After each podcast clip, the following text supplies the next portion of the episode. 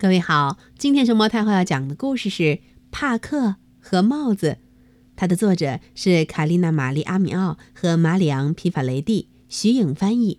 关注微信公众号和荔枝电台“熊猫太后摆故事”，都可以收听到熊猫太后讲的故事。帕克是个总躲在大帽子底下的小家伙。帕克特别害羞，害羞到不敢和别人说话。当他遇上其他人的时候，即使躲在帽子下边，他也还是会变成个大红脸。他越是脸红，帽子就越是变得巨大，帕克也就越是显得矮小。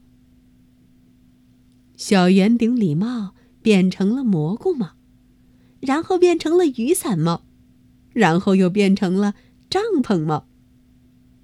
帐篷帽把风景全都挡在了外面。从帽子下边，帕克既看不到鲜花，也看不到小鸟。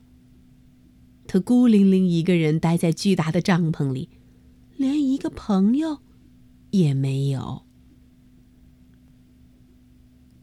可是有一天，刮起了大风，呜！帕克的大帽子飞走了。帕克试着去追帽子，可是帽子却越飞越远。帕克大哭起来，边哭边用小脚和小拳头捶地。过了一会儿，他终于鼓起勇气，光着脑袋开始寻找自己飞走的帽子。只要能找回帽子，小家伙什么都愿意。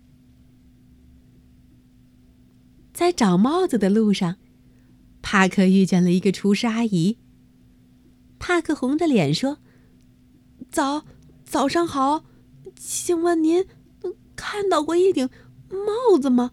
它它像帐篷一样大。”“没有。”厨师阿姨回答说，“不过我有一个大蛋糕，大到我们俩可以分着吃，快尝尝。”帕克。